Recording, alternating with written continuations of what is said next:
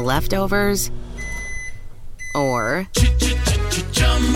the DMV, or house cleaning, or Chumba Casino always brings the fun. Play over a hundred different games online for free from anywhere. You could redeem some serious prizes. ChumbaCasino.com. Live the Chumba life. No purchase necessary. Void where prohibited by law. T plus terms and conditions apply. See website for details. Texting privacy policy and terms and conditions posted at textplan.us. Texting enrolls for recurring automated text marketing messages. Message and data rates may apply. Reply stop to opt out. The pandemic has been hard on all our kids. New studies show more than one in three children who started school in the pandemic now need intensive reading help. That's right. Millions of kids in kindergarten through third grade in the United States cannot read at grade level. Here's the good news. Your child can be reading in just 30 days, guaranteed, with Hooked on Phonics. Even if your child has been struggling, Hooked on Phonics will teach your child to read in just 30 days, guaranteed. And right now, you can get started for just $1. Text the word grade to 323232 right now. Hooked on Phonics is highly effective and incredibly fun, and everything can be done right from home and in less than 20 minutes a day. For more than 30 years, Hooked on Phonics has been the proven learn to read program that kids love to use. Text grade to 323232 and teach your child to read in just 30 days, guaranteed. Text grade to 323232 right now and get started for just $1. Text grade to 323232 now. Text grade to 323232. Naciónpodcast.com te da la bienvenida y te agradece haber elegido este podcast. Bienvenidos a Salud Esfera.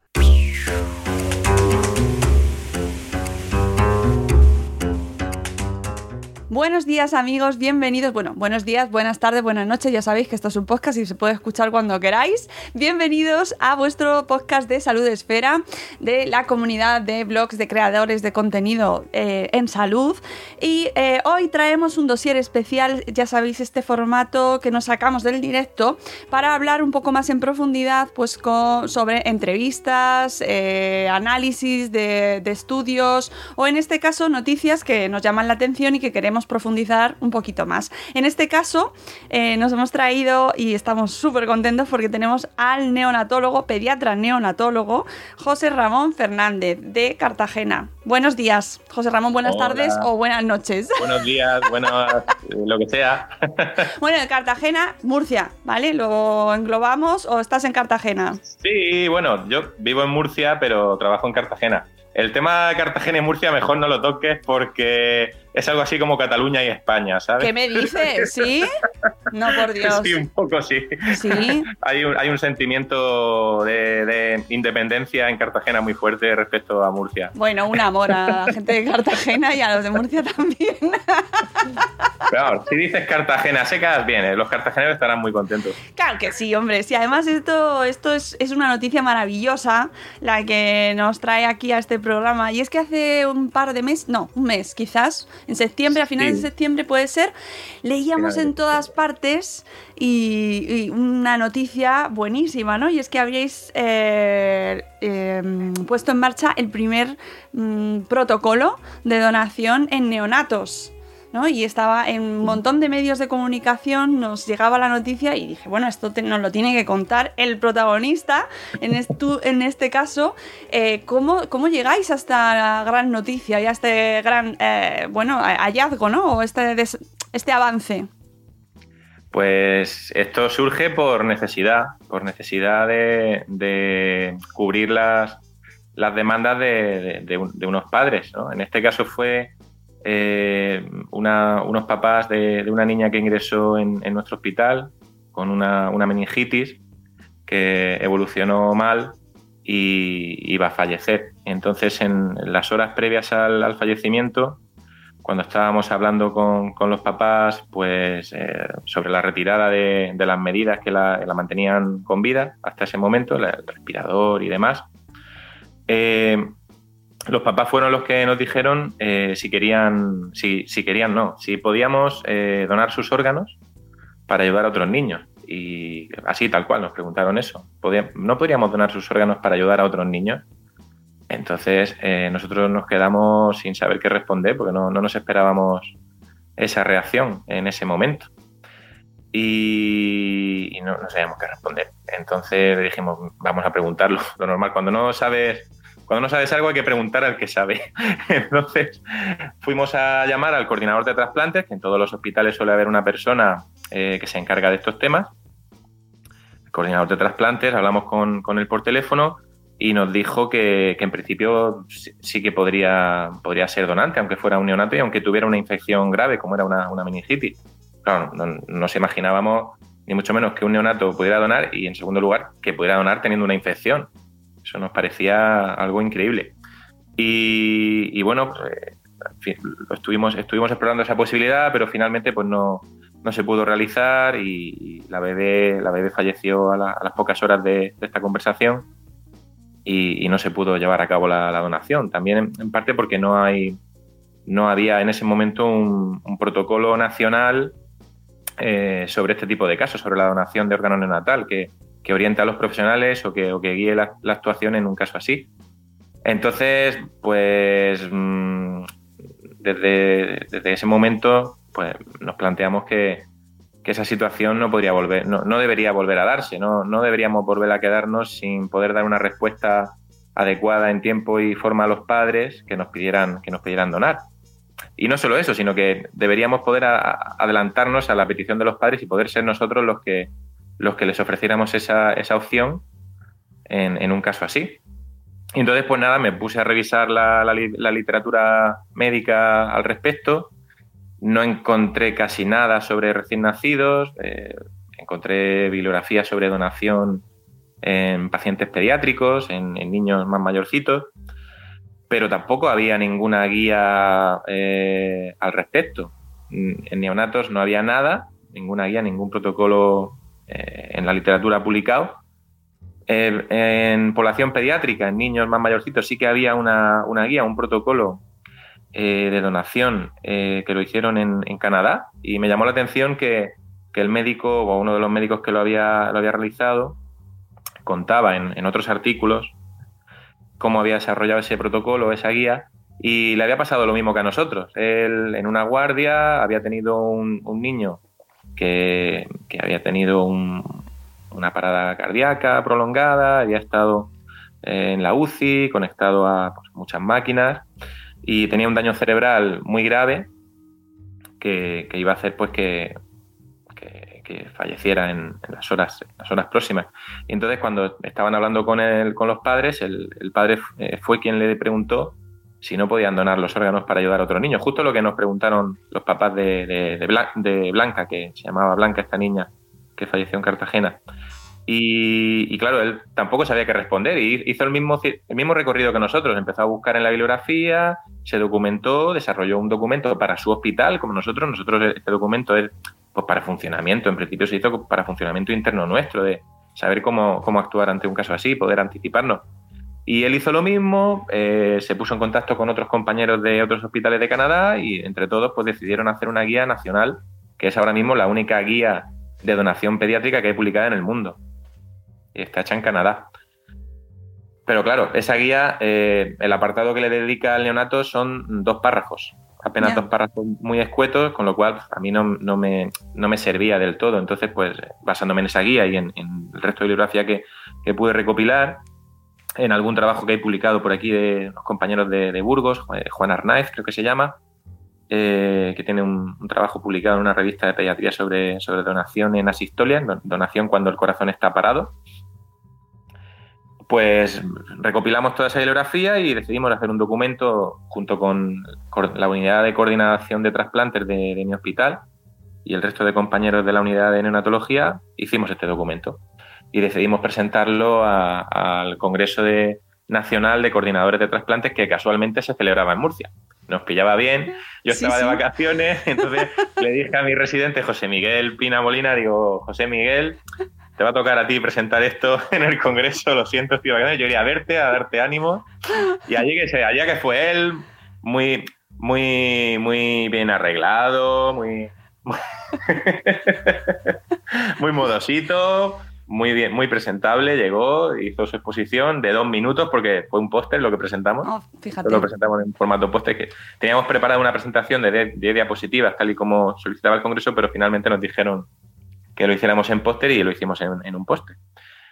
Y nada, pues ahí ya eh, lo colgué en Twitter, una vez salió en el programa y se lió parda, porque ya pues, Claro. como, no mido, como no mido las cosas que pongo en Twitter, la gente a la que llega, pues empezaron a llamarme periodista. Efectivamente. Bueno, eh, de hecho, así me enteré yo también, básicamente.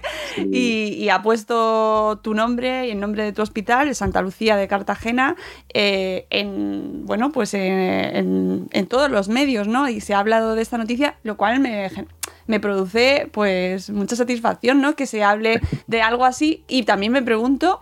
eh, mm, cómo no es algo más normal, ¿no? Que hablemos de este tipo de temas que nos, su- que nos suponga tanta sorpresa, ¿no? De repente que hablemos. Antes se lo he comentado antes de grabar, he hablado con, con una amiga, digo, pues voy a hablar precisamente de protocolo de donación de órganos de, ración- de órganos de recién nacidos. Me dice, no sabía que se hacía eso.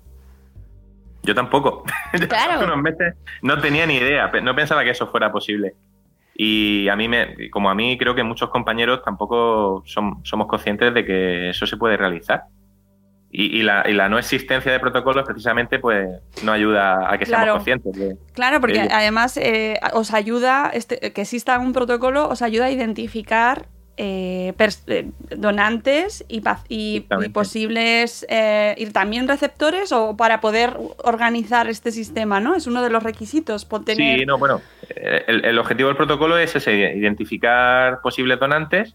De, de los receptores ya se encarga la ONT. La Ujú. ONT, eh, nosotros una vez identificamos un potencial donante, lo comunicamos al coordinador de trasplantes, que es el que a su vez se comunica con la ONT y ya la ONT es la que mira en las listas de espera si hay algún posible candidato receptor para, para esos órganos. Si ese niño o esa niña es, es un donante idóneo, entonces ya el coordinador de trasplante nos lo comunica y pasamos a hablar con la familia, a plantearle la, la proposición de, de la posibilidad de donar los órganos del bebé. Que lo que de lo que sí se habla normalmente es de que España está a la cabeza en, número de donaciones, ¿no? Eh, eso sí es muy conocido y, y, claro llama la atención que no exista eh, este protocolo en recién nacidos, aunque por lo que dices eh, a nivel mundial tampoco se realiza normalmente, ¿no?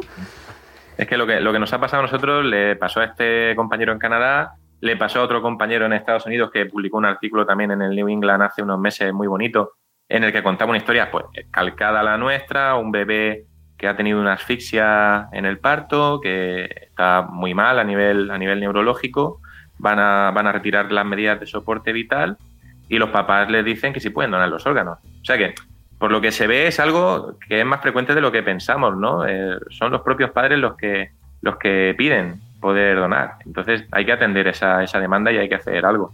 Sí, porque Por además lo comenta, no sé si lo comentabas tú o lo he leído en eh, o lo he leído en alguna entrevista que hablabais de, de- del sentimiento que puede generar en estos padres el hecho de estás pasando este trance, has perdido a un hijo nada más nacer y existe esa opción de, de- de donar sus órganos y de ayudar a otras personas, ¿no? Que es uno de los de, de- lo que mueve esta, este fenómeno de la donación, ¿no? Y que es tan, tan bonito, ¿no?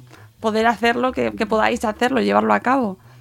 Sí, yo creo que también en, en cierto modo la, posibilidad de donar los órganos de, tu hijo o de tu hija eh, les ayuda eh, de alguna manera a afrontar mejor el, el duelo por la, por la pérdida del, bebé. De hecho, muchos padres así lo, así lo expresan, lo verbalizan. Hay algunos que dicen que, bueno, que de esa forma eh, piensan que o, o sienten que los órganos de su hijo están ayudando a otro niño y en cierto modo está viviendo dentro de ese niño, ¿vale? Y está haciendo todas las cosas que su hijo no va a poder hacer, como correr, saltar, jugar, relacionarse. Y así lo expresan, lo expresan muchos padres. Entonces, creo que es algo que tenemos que, que atender los, los pediatras, los neonatólogos, y tenemos que solucionar esa demanda de la familia. Precisamente esta semana, no sé cuándo se publicará este episodio todavía, pero esta semana se ha celebrado el Día Mundial, es que no recuerdo si es mundial o internacional, pero sobre el duelo eh, eh, perinatal ¿no? La- eh, y, y lo que nos está costando hablar sobre la muerte, eh, pues de, un bebé antes de llegar a dar a luz, de, llegar a nacer o, justo al nacer, ¿no? Eh, ¿Cómo lo vivís vosotros desde vuestro trabajo, desde vuestro día a día, eh, esta situación? ¿Tenéis algún tipo de formación especial psicológica? Nada. Formación especial psicológica, ninguna. De hecho, esto al final depende de la voluntad de cada profesional que, pues, intente hacer cursos, intente formarse eh, para, para poder manejar estas situaciones. Vas aprendiendo con el tiempo, ¿no? A base de, a base de, palos. Pero claro, no debería ser así. De hecho, en, mi hospital precisamente, yo también formo parte de, ella, se, se creó hace unos meses una, una comisión hospitalaria de duelo perinatal y estamos trabajando en crear un protocolo de atención al duelo perinatal, tanto en paritorio, con los bebés que eh, fallecen en paritorio, como los que, como los que fallecen en planta o en, o en la UCI. Y en unos meses me imagino que pronto saldrá ese protocolo también.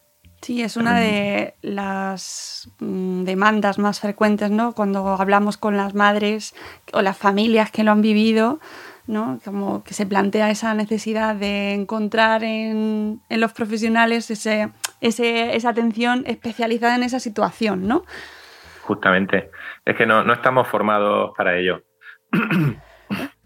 Que no sé. No estamos formados para ello.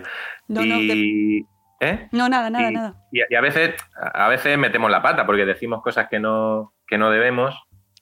Y, y a veces lo mejor es estar callado, simplemente estar con los papás, acompañando, eh, escuchando sus necesidades, sus demandas, e intentar hablar lo menos posible, no meter la pata, no decir pues las típicas frases como las que vimos hace poco con el caso de la listeria del, del ministro, Ah. del ministro, del, no, del consejero de, ¿De? Andalucía.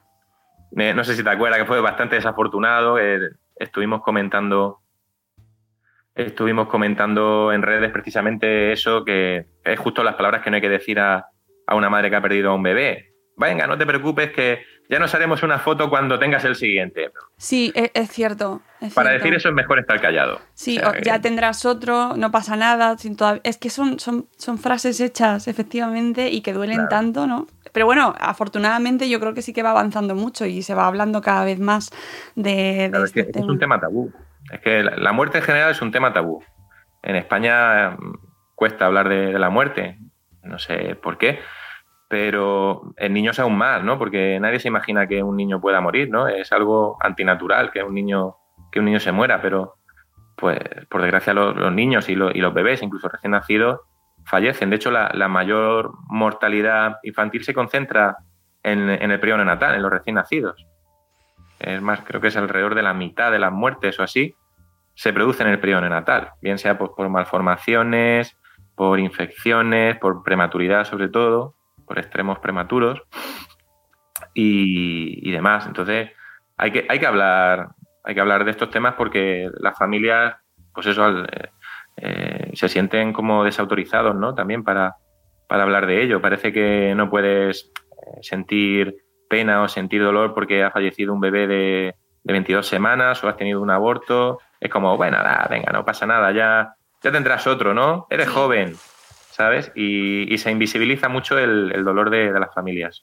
Mm.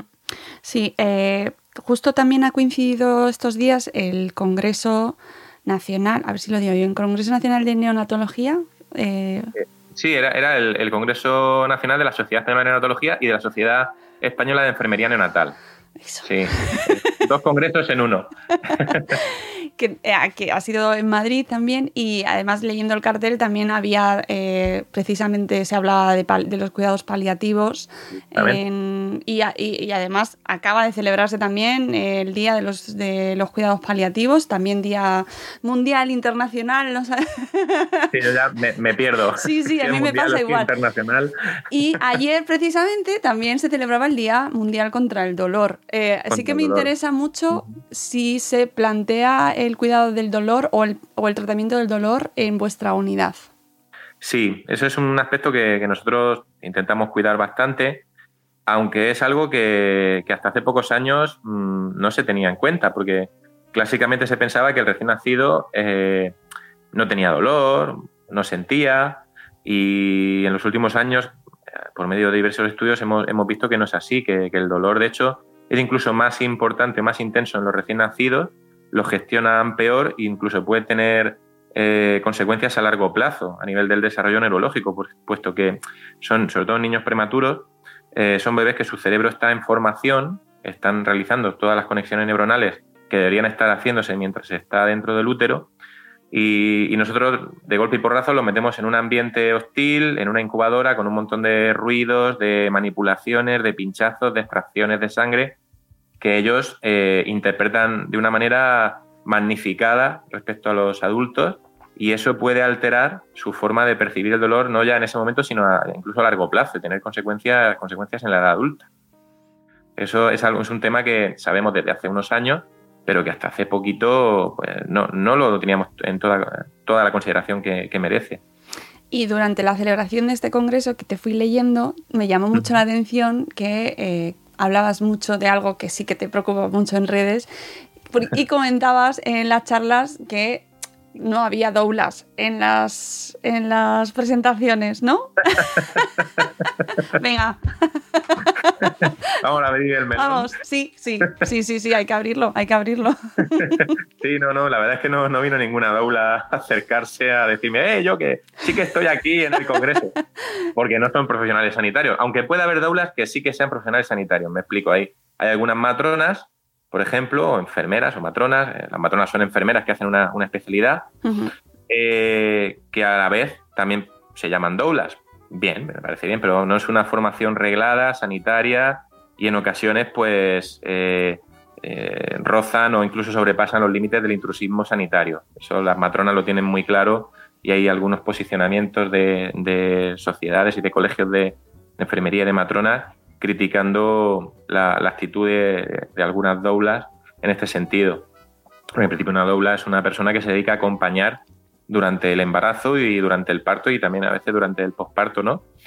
Eh, pero hay, hay ocasiones en las que pues es la única persona que está acompañando a esa embarazada eh, durante la gestación o se dejan de hacer controles que son necesarios durante la gestación o incluso durante el parto se realiza un parto sin asistencia sanitaria, que por desgracia, es, por, suerte es muy infrecuente que eso suceda, en, España es muy raro.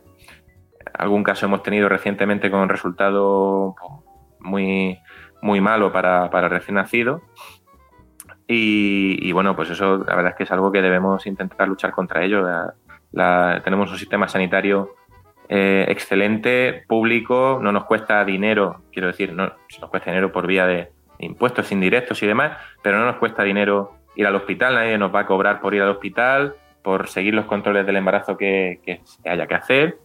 Y, es una pena que haya gente que, promocione parir en casa, no ya parir en casa, sino parir en casa sin asistencia sanitaria. Eso me parece una, barbaridad, una temeridad y, creo que debe, debe perseguirse y debe, debe denunciarse porque están poniendo en riesgo tanto a la madre como, como al recién nacido. Eh, claro, lo que pasa es que cuando lees eh, argumentos de madres que quieren parir en su casa porque mm, eh, han vivido otros partos, tengo mm, testimonios frescos, ¿no? De que han vivido partos en hospitales en los cuales no se han sentido bien tratadas o que han sufrido violencia obstétrica que ha sido reconocida recientemente por la OMS. Claro, te, no mm, llegas a entender esa postura, ¿no? Es decir... Sí, perfectamente. Yo a, las mamás que han pasado por esa experiencia, a las mujeres que han pasado por esa experiencia, las entiendo perfectamente y tengo, vamos, las entiendo porque también, también trabajo en un hospital y, a veces eh, ves cosas que crees que podrían ser mejorables, ¿no? Siempre, siempre se puede mejorar, nunca se alcanza la excelencia, esa que siempre se habla de la excelencia, es muy difícil alcanzar la excelencia. Entonces, por no decir imposible.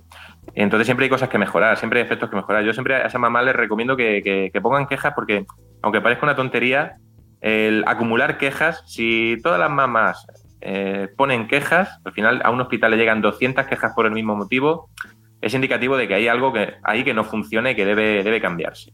El problema es que normalmente a estas madres cuando les, sucede el evento durante el parto, los problemas que hayan tenido, pues no están en una situación psicológica como para, para poder denunciar o para poder reclamar. Y, a veces, pues, no se hace en ese momento, después ya se olvida o, no quieres revivir la situación y, lo, dejas por, lo dejas pasar por alto. pero yo, yo les animo a que pongan reclamaciones porque las reclamaciones son escuchadas. Una reclamación a lo mejor, pues bueno, puede, pueden hacer oídos sordos. Pero si te llegan 30, 40, 50, 100 reclamaciones por el mismo motivo, algo está pasando en ese hospital que no está yendo bien y que debe ser mejorado. Entonces yo les animo a, que lo hagan. Y, siempre eh, les animo a que, a que el parto y el embarazo lo eh, realicen el seguimiento y, lo lleven a cabo con un profesional sanitario. Por favor, que por lo menos con una matrona, al menos con una matrona, aunque decidan parir en casa, que al menos haya al menos haya una persona, una matrona, una persona que esté formada en reanimación neonatal, porque lo, normal es que los partos vayan bien y, más si son de, bajo riesgo, pero el problema de, los partos en general es que algunos, incluso siendo de bajo riesgo, eh, se complican y se pueden complicar muy rápido y requieren de una actuación muy rápida que a veces en casa pues no puedes, no puedes atender porque no tienes los medios, no tienes un quirófano al lado, tienes que desplazarte y demás. Entonces, yo siempre estoy a favor de que a, la, las madres se les dé toda la información, tanto lo bueno como, lo malo, para que puedan decidir con toda la información. Y es verdad que, muchas veces acaban, pues eso, en manos de doblas o, optan por querer parir en casa pues porque las han tratado mal en el hospital. Eso es así, no podemos esconder la cabeza como el avestruz porque eso pasa. Y, y, cada vez menos, cada vez menos, intentamos que cada vez eh, los partos sean más humanizados, pero sigue pasando. Eh, y para eso hay que, hay que denunciar y hay que reclamar y hay que, hay que mejorarlo. Sí, y, además es cierto que al, ir mejorando también los partos y el tratamiento en este, eh, pues en, el momento de dar a luz, también eh, según vas hablando con gente, con madres, vas identificando situaciones que en ese momento no te parecieron bueno, pues no sabía lo que esperar, ¿no? Pero cuando te van contando dices, pues a lo mejor no fue lo más, más adecuado, ¿no? Que hubiese 12 personas eh, mirando eh, cuando estás dando a luz, por ejemplo, ¿no? todo lleno de, gente. Eh. Esto, no, e, esa situación no se puede dar. A mí, me pone muy nervioso, pero alguna vez, alguna vez se ha dado en mi hospital también. Y, yo es que me salgo del paritorio. O sea, cuando, cuando llego a un paritorio y veo que hay ocho personas o diez personas porque claro, hospital universitario suele haber estudiantes de enfermería, estudiantes de medicina, eh, está la matrona, está la auxiliar, está a lo mejor el anestesista también por ahí, está a lo mejor el residente de eh, matrona, de enfermería pediátrica, y al final va sumando y, y, es mucha gente, mucha gente, y al final parece el camarote de los hermanos Marx o, la escena esta de, de los Monty Python del sentido de la vida. No sé si la has visto. Sí, sí. Del paritorio, es buenísima. El del pin. el de la maquinita que hace pin. A mí me encanta y de hecho en, algunos cursos la pongo como ejemplo de lo que no hay que hacer porque es maravillosa la escena. Esa película, de verdad, y bueno, y la, escena de esa, el otro gag con la familia que va teniendo niños y se le va cayendo. Sí, sí, genial. Eh, eh, tiene tanto mensaje esa película. Tiene muchos mensajes. La, escena de, los, los católicos versus protestantes ¿Por qué no pueden usar preservativo? Sí, sí, sí, sí, O sea, yo creo que ahora no se podría hacer, también te digo, ¿eh? Esa película ahora... se podría hacer. Habría mucha gente ofendida a, cada, a cada 30 segundos una, una, una asociación emitirían comunicado de protesta por esa película. Desde luego. Y hablando de ofendidos, nos vamos a las redes porque es el sitio idóneo para ofenderse. Bueno, bueno, es ideal. y tú, Y tú estás mucho en redes, no te sueles ofender mucho, pero sí que haces una gran labor en redes sociales. ¿Cómo te metes ahí activamente eh, a divulgar en Twitter? Pues a veces, eh, te voy a decir la verdad, a veces porque estoy con la niña y no me dejan hacer otra cosa y solo tengo el móvil a mano y digo, pues bueno, pues estudiar, voy a, voy a contar algo por aquí, que por lo menos voy a hacer algo medio útil. O a veces también es por, por cosas que te pasan o que ves, que ves en el hospital. El otro día, por ejemplo, eh, tuve conocimiento de, un caso de, de, un, bebé que falleció en, no en mi hospital, en, otro, en otra comunidad incluso, eh, en una mesa de urgencias del hospital, un bebé de 22 semanas, 23 semanas, y pues me dediqué a, hice un pequeño hilo explicando que eso pues no, no era una forma correcta de, atender a la muerte de, de un bebé no, no, debería hacerse así. Y bueno, también parece ser que tuvo mucha repercusión. Un compañero escribió un artículo en La Voz de Galicia, creo. Y, y, demás, pero que a veces es eso, eh, surge un poco por aburrimiento incluso, parece muy triste, pero es así. la niña ahora mismo tiene tres años, es muy dependiente y muy dependiente de, nuestra presencia, quiero decir, eh, si está su madre o está su padre por aquí, eh, quiere estar todo el rato contigo y literalmente encima de ti. Claro. Entonces no te deja hacer otra cosa, si quieres leer o estudiar o lo que sea, es prácticamente imposible. Entonces, bueno, Twitter es una vía de escape. No, y además eh, yo te agradezco que eches esos ratos ahí porque gracias a eso pues aprendemos y eh, sabemos cosas. Y además una cosa fundamental es que eh, yo gracias a ti y a tu mujer en este caso he conocido el nombre Phelan McDermott, por ejemplo, que yo no conocía este síndrome, el síndrome de Phelan McDermott. Yo tampoco. Bueno, yo miento, lo conocí eh, unos años antes del diagnóstico de Emma, también eh, en el programa de, Isabel Gemio, que estaba mi mujer en ese, por aquel entonces en el programa de Isabel Gemio y, el día de las enfermedades raras, pues sabes que, Isabel Gemio tiene un, niño con una enfermedad rara, una distrofia muscular de Duchenne, y está muy implicada en, ese tema. Y pues dieron voz a, gente de, asociaciones con enfermedades raras. Y me acuerdo que en ese momento llamó, no sé si era el, vicepresidente de la asociación del Felan Mademir y no, no, conocía yo ese síndrome, lo conocí en ese momento gracias a que, a que salió en la radio en Onda Cero. Estaba Raquel haciendo un, un, speech sobre las enfermedades raras y, metieron la llamada de, este, de este padre. Y me llamó la atención dije, uy, un síndrome que no conozco, porque además a mí me gustan las enfermedades raras, me gustan los, eh, ese tipo de, de, patologías y, estoy pues, un poquito implicado con ese tema. A raíz del diagnóstico de EMA, pues un poco más, claro. Pero siempre me han gustado mucho el tema de las enfermedades raras, porque son, suelen ser familias que dan muchos tumbos, están muy perdidos, muy abandonados. A veces los médicos también no los tratamos todo lo bien que, debiéramos. Y, creo que, pues, que hay que hacer algo por, por hacer un poquito mejor, ¿no?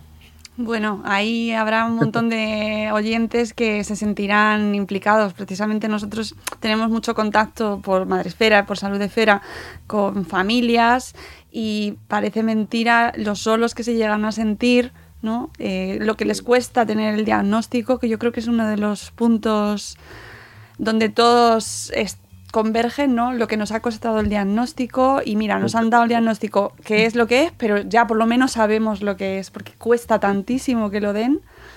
Es que eh, tú ten en cuenta que la, media de diagnóstico de enfermedades raras está en torno a los 5 años. Se tarda una media de 5 años en llegar a un diagnóstico. Y la incertidumbre, pues a veces, eh, claro, genera mucho, mucho disconfort y mucho estrés a las familias. El no saber qué le pasa a tu hijo es muy estresante, no poder ponerle un nombre, aunque el pronóstico sea muy malo y sea eh, horrible, ¿no? Pero el, tener un nombre ya te, ayuda en cierto modo a saber a, qué te enfrentas, ¿no? Y poder prepararte también para lo que puede pasar. Hmm. Cuando no sabes el nombre de la enfermedad, pues tampoco sabes muy bien qué puedes esperar de la evolución de, de tu hijo, ¿no?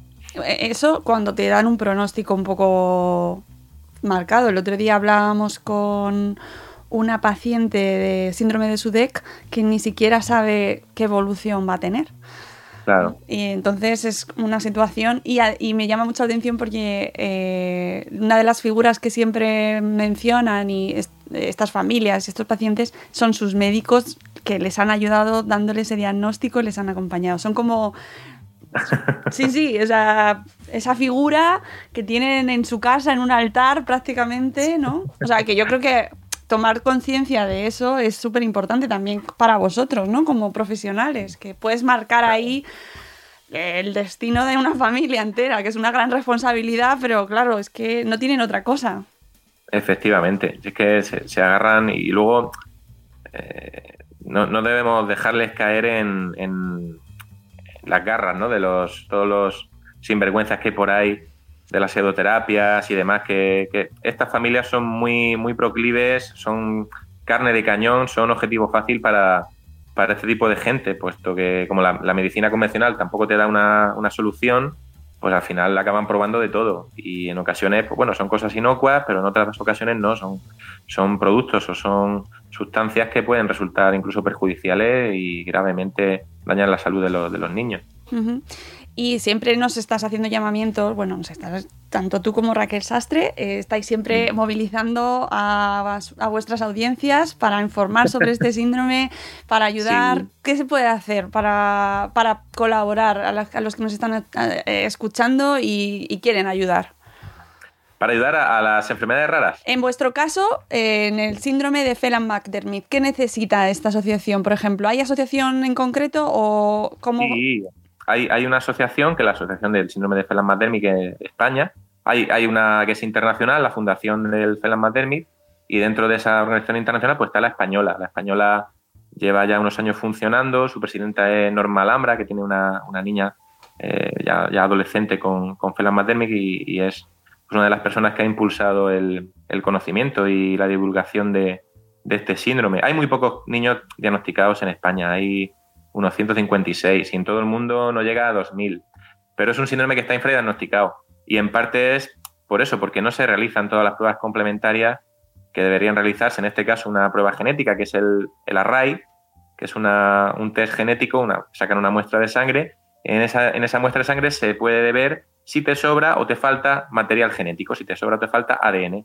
En el caso del Phelan-McDermid, lo que suele suceder es que falta un fragmento de ADN en el brazo largo del cromosoma 22 que afecta a, un gen, entre otros, pero fundamentalmente afecta al SHANK3, que genera una proteína que es la que facilita que haya sinapsis neuronales, que se establezcan nuevas sinapsis neuronales, con lo cual, pues eh, al, no, al carecer de esa proteína, pues estos niños suelen tener eh, discapacidad intelectual, ausencia del lenguaje o un retraso muy importante del lenguaje, trastorno del espectro autista, pueden tener epilepsia y luego una serie de malformaciones asociadas que ya van dependiendo en función de este gen y de otros genes adyacentes a, ese, ¿no? Entonces, la asociación lo que necesita básicamente ahora es investigación. Eh, ellos eh, tienen una eh, tienen en, su página web creo que hay un, enlace para, para poder colaborar, hacerte, creo, creo, creo, que es un teaming para hacerte colaborador de Felan Mademic, que desde un euro pues puedes colaborar para recaudar dinero. Ellos están actualmente recaudando dinero eh, para invertirlo cuando surja un proyecto de investigación eh, con, posibilidades de, obtener algún resultado, invertirlo, invertirlo ahí. Y, bueno, pues a través de las redes, tanto Raquel como yo, pues intentamos darle, darle difusión todo lo que podemos. Y, y bueno, ah, dentro de poco va a ser el, día, el día mundial del, del Felan que es el 22 de octubre. Ah. La semana que viene. bueno, no sé cuándo se emitirá. Yo tampoco, este pero bueno, ¿ves? Es que, es que estamos ahora mismo, están siendo todos los días mundiales de todo. Todos los días. Todos los días hay un día mundial, pero no, solo hay cuatro o cinco días mundiales en el mismo día. Es, es, es agotador. Yo, de verdad, no. O sea, es, satura tanto día, pero es verdad que, oye, sirve, ¿eh? Porque te ayuda a sacar temas ahí y eh, a que la gente conozca, por ejemplo, eh, este, bueno, pues, pues que hay familias que vivís con esta, eh, con esta realidad. En la, web de la asociación, para los que nos escucháis, es... es que, es que es curioso el número, será... Es, difícil. Sí, es 22Q, 22Q13.org.es. Efectivamente, sí. Que lo tienes, lo tiene eh, Juanra en su perfil, no, Juanra no, Joserra. lo tengo yo en el, perfil de Twitter. Exactamente, eh, lo tienes en tu perfil de Twitter, ahí lo he encontrado y por eso decía que lo de las redes es maravilloso y nos permite aprender un montón, como en este caso. Y ya una última cosa, antes de dejarte eh, en, tu, en tu día, eh, quiero que me... Mm, porque esto siempre leemos noticias un poco difusas o confusas sobre, em, desde tu perspectiva como pediatra neonatólogo, eh, el mensaje tajante en cuanto al alcohol en el embarazo. Porque el ah, otro día leía un artículo eh, que decía que, bueno, que bueno, que si estás buscando el embarazo, que puedes beber un poco. Sí, ya. Sea, sea qué artículo te refieres. Eh, sí, sí, lo, leí yo también y, bueno, eh, daba, daba lugar a engaño y a confusión porque estaban hablando de, infertilidad y eh, habían, habían entrevistado a un experto en endocrinología, experto en infertilidad. Entonces este señor comentaba que, bueno, que si tienes problemas de fertilidad, que tampoco pasa nada porque lleva un poco de embarazo, pero bueno, claro, él se está ciñendo a su campo de la fertilidad, que tampoco tengo muy claro si realmente afecta o no. Parece que hay algunos estudios que dicen que no afecta a tu posibilidad de quedarte embarazada. Pero claro, eso no significa que el alcohol no afecte al producto del embarazo, que es el feto, que es lo que nos interesa. Claro, que, ya que tú estás intentando que, quedarte embarazada, pero bien. Bien, bien, claro. De hecho, se recomienda, las recomendaciones eh, para cuando una, cuando una pareja está intentando buscar el embarazo es que ni fume, ni beba alcohol, ni consuma ningún otro tipo de tóxicos eh, varios meses antes de, la concepción, eh, son hasta tres meses creo, si no recuerdo mal. Tres meses antes de la concepción hay que evitar fumar, beber y tomar cualquier tipo de, tóxico. Eh, más que nada porque son, el alcohol, tanto el alcohol como el tabaco y demás, son tóxicos que producen mutaciones en las células germinales, en las células de tus ovarios y de tus testículos, que van a ser las que van a juntarse para, para crear el, el embrión.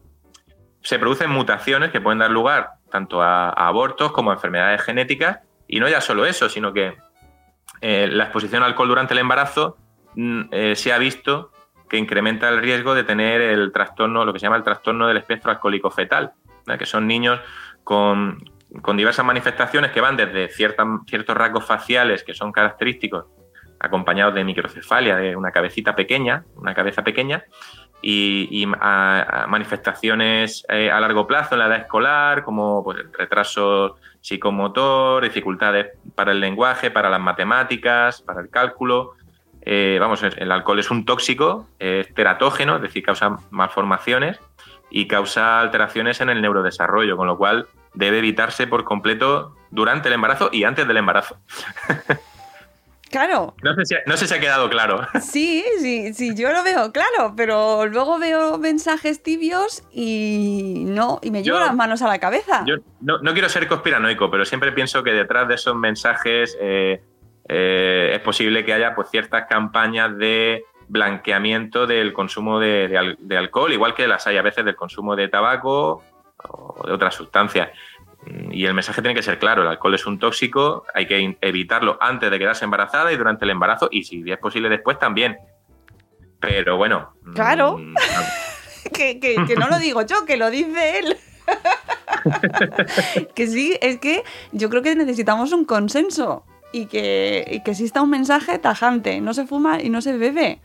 Eh, durante el embarazo ni, en los meses anteriores. O sea, claro, esa, es la recomendación. Luego cada cual, o sea, teniendo la información, pues puede hacer lo que quiera. Pero que el mensaje sea único, ¿no? Pero el mensaje que debemos dar los sanitarios no puede ser, no, por beber un poquito de alcohol no pasa nada. No, es que mira, si fumas durante el embarazo, pues mira, fuma un poquito menos y ya está, porque si te lo dejas, la ansiedad va a ser peor que, el fumar. E, ese es un mensaje que cada vez se oye menos, pero todavía se oye en algunas todavía se oye mucho, sí. El embarazo y tenemos que desterrarlo. Tabaco durante la gestación cero. El tabaco incrementa la posibilidad de pérdidas fetales, de abortos, de malformaciones, de retraso del crecimiento intrauterino, de bajo peso al nacimiento, de prematuridad.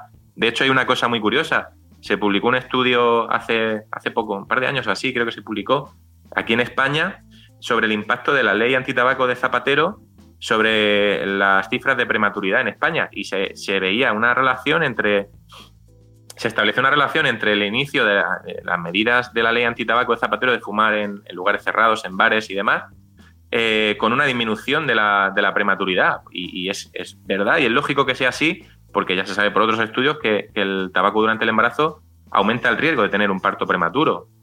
Entonces, eh, debemos evitarlo y, y debemos dar mensajes claros, no podemos ser ambiguos con esto. Eso, yo con eso ya ya está, ya pues, sí, sí, porque de verdad, como periodista, desde los medios de comunicación no podemos dar mensajes tibios ni medias tintas. Mm, Luego ya cada cual dentro de su libertad individual que haga lo que quiera, ¿no? Pero nuestro mensaje no puede ser ambiguo. Exacto. Sí, sí, totalmente. Luego ya tú decides, pero la información la tienes aquí. Efectivamente. Muchas gracias, José. Ha sido un placer escucharte y aprender contigo, porque al final es que, pues es lo que te decía al principio, es que no se habla suficiente sobre estas cosas, no se habla sobre los neonatólogos y todos los retos a los que os enfrentáis. Eh, oye, sí, antes de terminar ya, sí, lo último, de la, del congreso que se celebró aquí en Madrid, eh, ¿cuáles son los retos principales que tenéis como sector? Los pediatras, neonatólogos y enfermería. ¿Los neonatólogos? Sí. Pues ahora estamos luchando, bueno, se lleva ya tiempo luchando por parte de los compañeros de la, de la sociedad de conseguir el reconocimiento de la especialidad de neonatología, ¿vale? Porque ahora mismo eh, nosotros somos pediatras.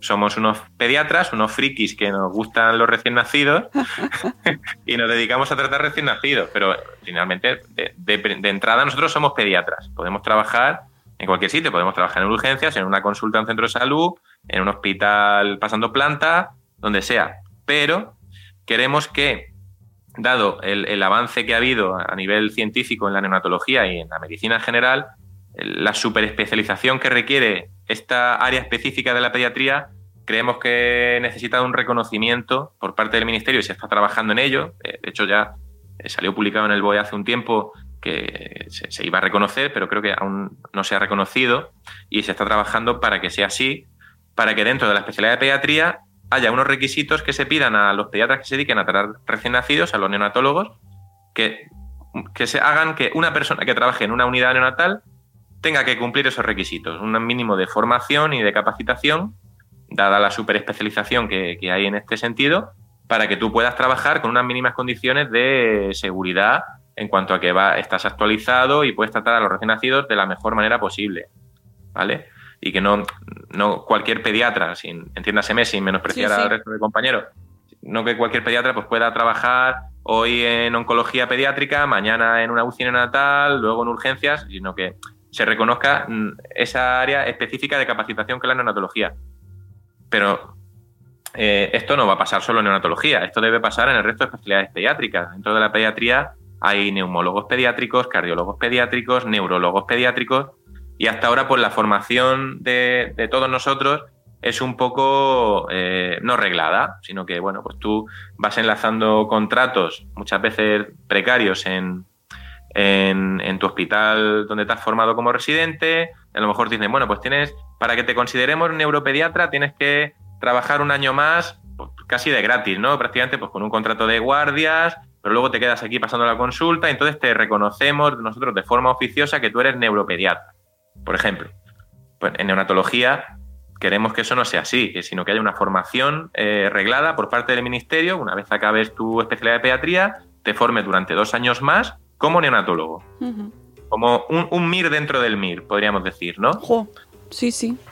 ¿Verdad? Y eso queremos que sea así en neonatología y probablemente en muchas otras especialidades pediátricas van a seguir el camino y van a, van a hacerlo de esa forma también, van a querer hacerlo de esa forma porque creo que los niños se lo merecen. ¿eh? Hemos llegado a un nivel de complejidad eh, técnico y, científico de, de las especialidades pediátricas que necesitamos que la gente se forme y se forme bien en cada subespecialidad si es que se va a dedicar a eso. Si te vas a dedicar a primaria o a, o a otra cosa, pues te formas para primaria, ¿vale? No sé si me explico. Sí, sí.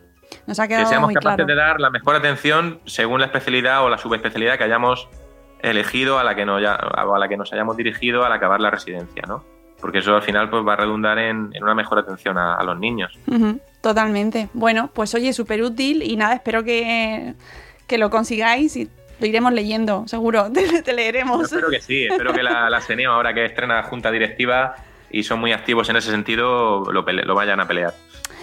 Pues nada, seguiremos ahí al tanto. Muchísimas gracias por este, este rato eh, donde pues hemos aprendido tanto sobre este tema de la neonatología, sobre este protocolo maravilloso de donación que iremos viendo cómo avanza y cómo se va implantando. Y, y bueno, y todo lo demás que te he sacado así de, de gratis. Nada, un placer. Yo encantado. Ya, ya has visto que me gusta hablar mucho, me enrollo un montón. Fantástico, estás en el programa adecuado.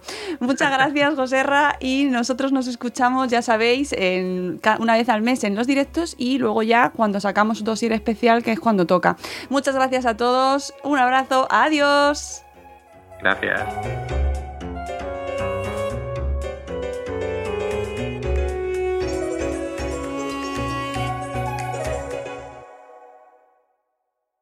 Leftovers or the DMV or house cleaning Chumba Casino always brings the fun. Play over a hundred different games online for free from anywhere. You could redeem some serious prizes.